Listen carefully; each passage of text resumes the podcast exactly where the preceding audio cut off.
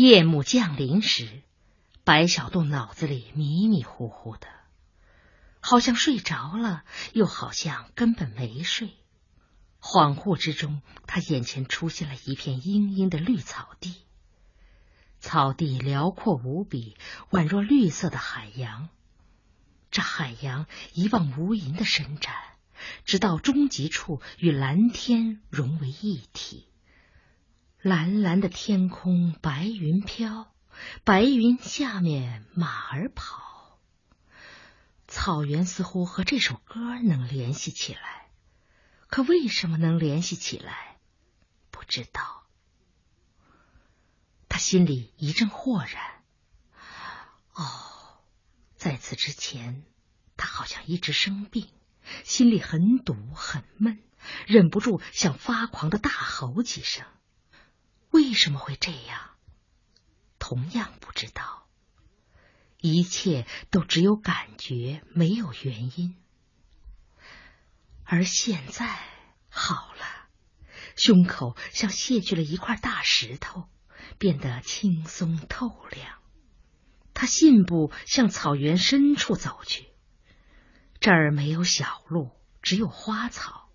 他小心翼翼的抬脚放脚，以免踩倒这些艳丽的花草。哇，大自然真是神奇！他们制造出来的一切都是有灵性的。看看这些花草吧，它们都是植物，可和生物一样，有童年。少年、青年和中老年时期，当他们青春勃发的时候，他们的美丽让人类瞠目结舌。哦，能够徜徉在这花的世界中，真是了不起。一不小心，他踩倒了一棵花草。说来奇怪，那被踩倒的花草一丝落地，花瓣儿和枝叶竟立即枯黄萎顿。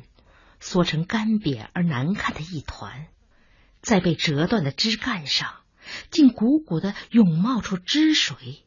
这汁水不停的涌冒，好像自来水龙头失了灵。眨眼间，这股汁水又变得殷红，仿佛一根粗大的被割断了的动脉血管。这股无休无止的喷血吓坏了他。他连忙蹲身，用手掌去堵，堵不住，又脱下上衣去包，还是包不住。慌急之间，他抬头四顾，想寻求援助。这一来，他发现钱温馨正笑吟吟的站在他面前。啊，钱温馨衣着一新，容光焕发，那种蓬勃的朝气和活力，简直让人倾慕不已。她那件无袖的连衣裙是藕荷色的，她那黑色的头发卷曲着，而他那两只清澈的秀眼是温柔而深情的。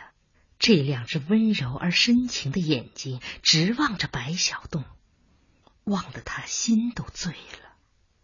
他忙不迭的站起来，傻气十足的也冲着钱文新笑，笑得很笨拙。但是很真诚，是发自心底的。他们就这样对望着，对笑着。突然，白小东觉得有点不对劲儿，眼前的钱文新变了模样，变得很陌生。他突然一个急转身，快步走开。他一脸怒容，不再笑吟吟。白小东急了，拔腿就追。但是钱文新已经走远了，那藕荷色的裙子摆动开来，好像一只小舟在云海中浮行。钱文新走出了绿草铺脚的原野，眼前出现了苍翠的松柏和突兀的岩石。啊，不好！前边是一个断崖，断崖刀切斧劈，千仞陡立。眼脚下是咆哮的大海，那些凶狠的浪头一个接一个扑打过来，好像他们与山崖凝结了数千年的仇恨。白小洞急了，拼命追赶，追赶的上不来气。现在钱文新置身在断崖突出的顶端，风吹来，掠起了他的头发。如果从远处望来，在那巨大的崖端，他肯定只是一个纯洁的小白点。但现在，白小洞离他很近，只有十几米的距离，所以一切都看得很清楚。似乎钱文新觉察到身后白小洞已经跟来，不慌不忙的调回脸，朝他一笑。这使白小洞满腹的惊诧和狐疑稍稍得了些宽慰。他走上前，正想开口，但是万万没料到，钱文新纵身一跃，跳下了千仞崖顶。小心！他惊叫起来，随后猛地惊醒，响起了一阵脚步声，随后是赵之雅的声音：“哎，小洞，怎么了？你怎么了？”白小洞慌忙拭去脸颊上的泪水，回到了现实中。镇定，不能让赵之雅看出些什么。晚上睡下以后，白小洞半天都睡不着。他发现赵之雅也有点反常，一直翻身，不停的翻身。十几分钟以后，赵之雅终于不翻了，拉开了电灯。哎，哎，小洞，小洞不应，假装睡着了。但是赵之雅干脆用手来推他。小东，你醒醒，醒醒啊！他这才睁开眼睛。啊，什么事儿？我告诉你个消息，你不要吃惊。什么消息？我要去住院了。住院？住什么院？啊，你别担心呐。没什么要紧的。今天我去医院检查了一下，我得了萎缩性胃溃疡，医生说要抓紧治。白小洞吃惊的望着他，半天回不过神来。本来你一回来，我就想告诉你的，可不巧你心情不好，我怕你又受惊。嗯。其实问题不大，医生说十天半个月就能痊愈。白小洞还是怔怔的望着他，好长时间。啊，这真是太突然了。是啊，是突然。小洞，我住院以后，你们要自己照顾好自己，伙食。搞好一些，每天要炒新鲜菜吃，千万不能吃凉的啊！啊，你放心，我不放心。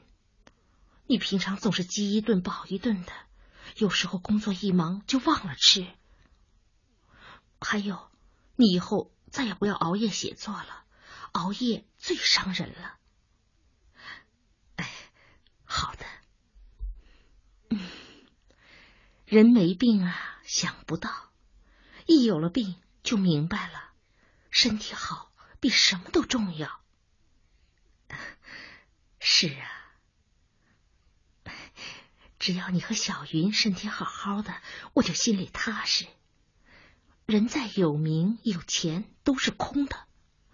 我不在乎你当主编还是当工人，不在乎你工资高还是工资低。白小栋不知道说什么才好，抓起赵之雅的手吻了一下。他突然觉得心里一阵惭愧，这些天来，自己只顾忙自己的，忙得昏天黑地，竟忘记了之雅的存在，甚至连他病了也茫然不知。这真该死！第二天一早，白小栋先给刘知民打了个电话。妻子病了，要住院，他不能去上班，工作全权由刘知敏负责。他听出来了，刘知敏很得意，很高兴，但他顾不得这些了。他突然隐隐约约感觉到，自己迟早要栽在刘知敏手里。哦，不对，不能说是栽在他手里，是自己不争气，让别人有了把柄。实在说自己不想去上班，也不能去上班。大伙儿现在会以怎么样一种眼光来看自己呢？这个白主编，而在不久前。自己还与小梁、老徐谈过话，对他们俩的越轨行为进行批评指责。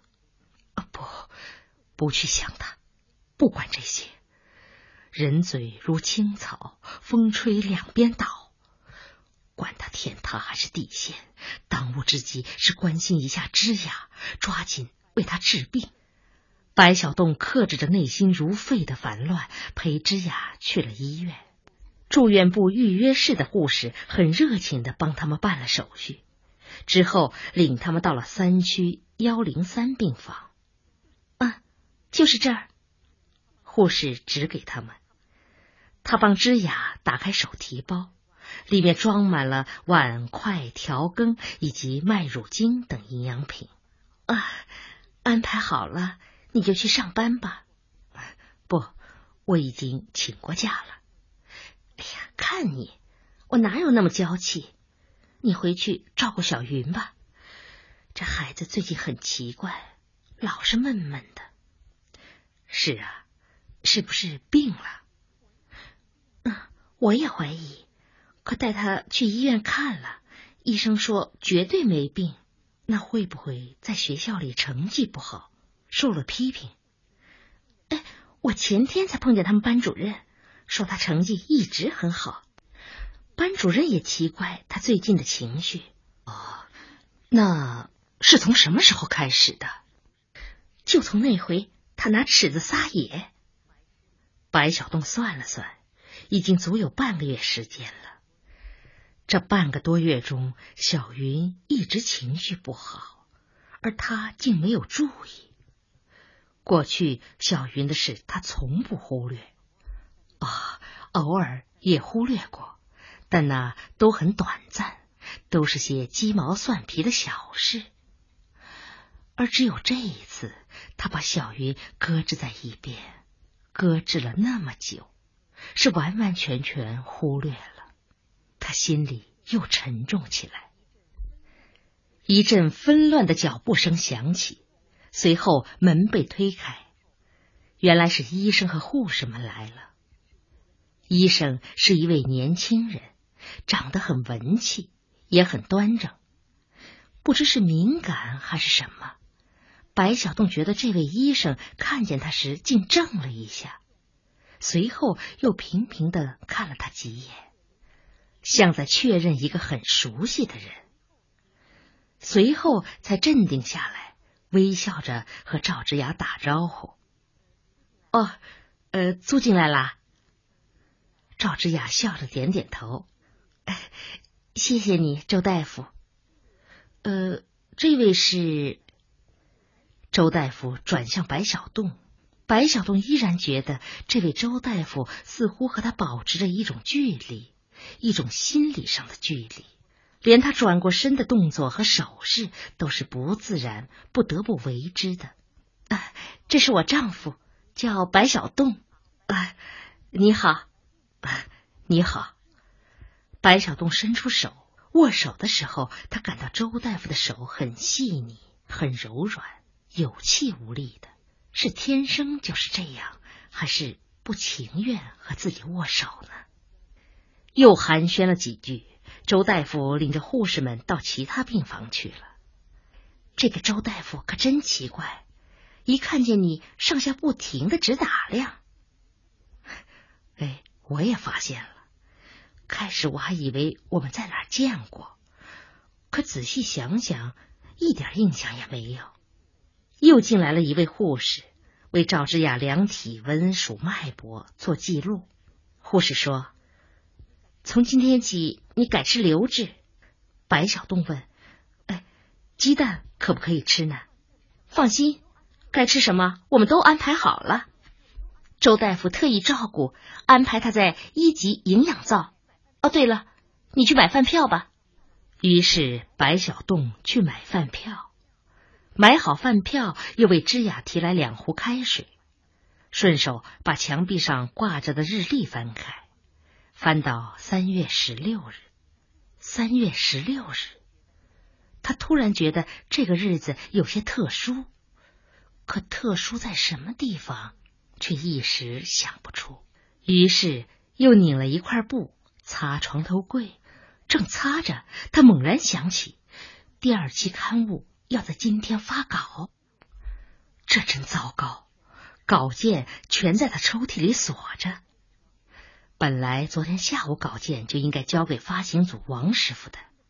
可被钱文新的父亲一搅，放在前些年，早一天迟一天，虽说印刷厂也不高兴，但还不至于损失什么。而现在，印刷厂都在讲经济效益，什么时候发牌，什么时候成书，都是定了合同的。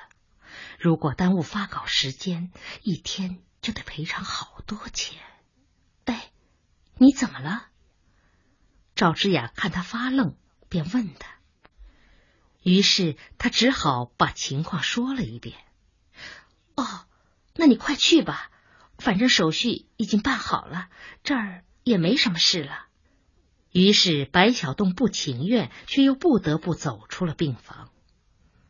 一边走，他看看手表，十点半，离上午下班只剩一个半钟头了，必须抓紧。跑出医院大门，正好有一辆出租车停在门口，是一辆红色的夏利。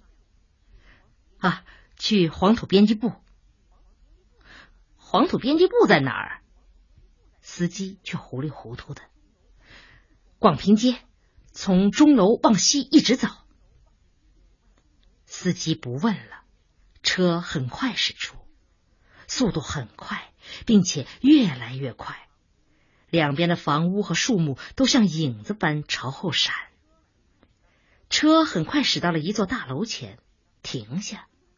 白小洞刚要开门下车，突然发现不对，这儿是钟楼北街。哎呀，编辑部在西街，你怎么开到这儿来了？司机有些恼火：“，早点说！我跟你说过了吗？”从钟楼往西一直走，一开始就告诉你了。司机不吭声，铁青着脸，啪的合上车门。夏利车又飞快的奔驰起来。迎面有一位中年妇女横穿马路，汽车连喇叭也不鸣，抢先冲过去，把中年妇女吓得脸色煞白。车开出老远，还怔怔的不敢迈步。白小洞由不得有几分担心，这些出租车司机到底是怎么回事儿？个个风风火火，向阎王爷在讨债，而且看看他们那副嘴脸，好像存心要和人吵架似的。啊，可以开慢点儿，不远了，顶多五分钟就到。哼，耽误了时间算谁的？你给付钱呐？司机不耐烦，狠狠的抢白他。这一回路线倒是正确，可是司机开的速度太快，以至于白小洞喊到了时，司机又驶出了几十米才停住。多少钱？五十。白小洞吓了一跳，五十，总共坐了不到一刻钟，他就要五十块钱。你是根据什么算的？啊里程啊，一公里多少钱？两块五。我做了多少公里？那谁知道啊？不知道你就问我要五十，那就四十。四十也太多，哼，四十多什么呀？现在又要交税，又要交管理费，汽油还都是高价的，那也到不了四十。行了行了，就你抠门我算知道你们这些穷知识分子了。不多要，你给三十，三十也太多，三十还嫌多？好。你要不给三十，就别想出车门。这是干什么？威胁！白小洞脸气的刷白，还要和他争，不是为了钱，而是为了原则。这些年，凡是坐出租车的人，大都是公家报销，所以司机要多少就给多少，用公家的钱来充大方，而结果是一些不法分子越来越猖獗了。眼前这个司机不仅仅是要高价，简直就是动手抢劫。他以为一副流氓样子就能吓住人了？他以为知识分子就都是软弱可欺的羔羊吗？哼，今天都要让他动手试试看。白小东暗地里做好了应付的准备。他当过近十年工人，多少还有点力气。但是他很快。又改变了主意。是的，眼下他有事，很急的事。何况这两天他够焦头烂额的了。他忍着气掏出三十块钱，往座椅上一放。刚走出车门，他就听见谁在喊他：“哦，白主编！”原来是王师傅。看样子他已经等了很长时间了。他急急忙忙跑过来，哎呀，我我我以为你今今今天不来了，啊啊，我今天有事耽误了，哎呀，现在还还还来得及，你快快快把稿子给我。王师傅是个结巴，一急就结巴的更凶。于是白小洞匆匆走进办公室，从抽屉里取出稿子。王师傅接过，二话不说就推着自行车去了印刷厂。白小栋这才舒了口气，坐在椅子上。从早上一起床就奔波到现在，他觉得很累。外面走廊上静悄悄的，真奇怪。难道今天他不上班，大伙儿也都趁机溜号了？他刚拉开门，就怔住了。